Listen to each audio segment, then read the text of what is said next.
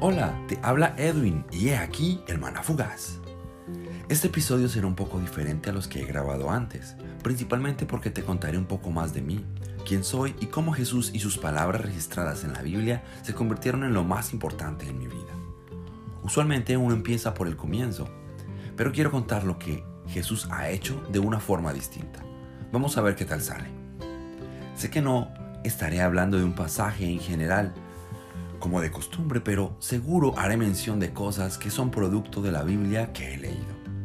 Hoy día estoy disfrutando de la bendición que Dios preparó incluso antes de que yo naciera.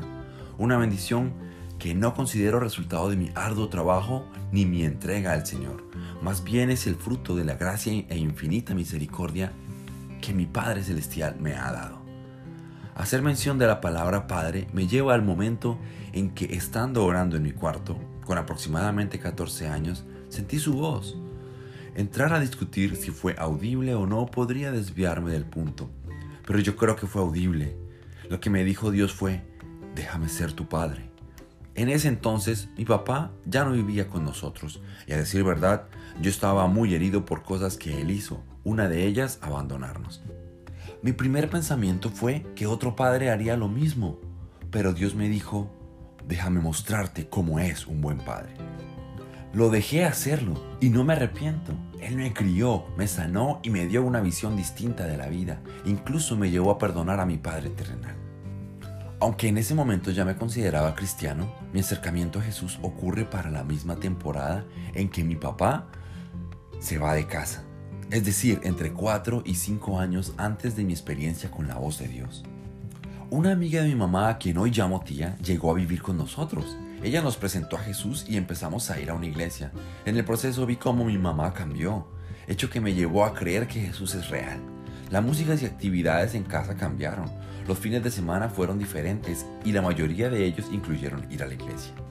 Una historia interesante que recuerdo ocurre luego de ese tiempo donde Dios me dijo que le dejara mostrarme cómo es un buen padre.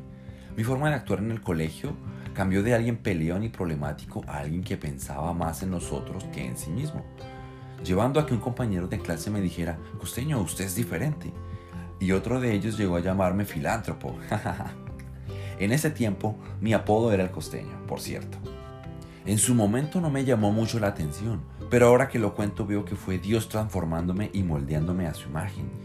Llegando a este punto, siento que podría contar lo que Jesús ha hecho en mí en dos sesiones, así que continuaré con más historias de lo que Jesús ha hecho en el siguiente episodio. Por lo pronto, quiero conectar lo poco que he contado con lo que ya he hablado en lo largo de estos audios que he llamado Manafugaz.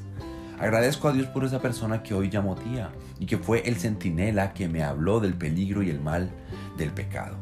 Ella me llevó a Jesús, haciéndose real lo leído en Juan 3.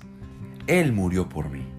Es la expresión de amor más grande que he recibido y a través de Jesús soy salvo y tengo vida eterna. Es por ese amor que ya no cabe en mí que hago esto. Así que si el maná fugaz te ha bendecido, exalta y adora a Jesús. Fue Él quien inició todo. Es Él, el único digno de la gloria y adoración.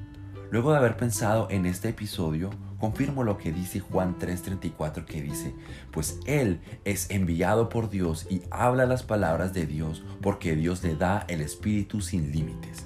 Oro, Dios, gracias por tu amor inagotable, gracias por transformar vidas como lo hiciste conmigo. Hoy te pido por quien me está escuchando.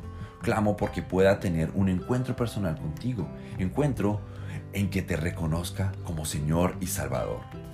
Pero si ya te conoces, Señor, te pido por un momento en que pueda volver a ti, en donde pueda llegar a ser animado y fortalecerse en ti para seguir adelante en esta carrera de la fe.